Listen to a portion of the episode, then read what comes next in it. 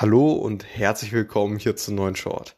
Data Science ist ja ein ziemlich äh, neuer Bereich oder eine neue Position und bildet im Grunde genommen so eine Schnittstellenposition von Informatik, Statistik und Mathematik. Und ja, worum, worum, worum geht's da?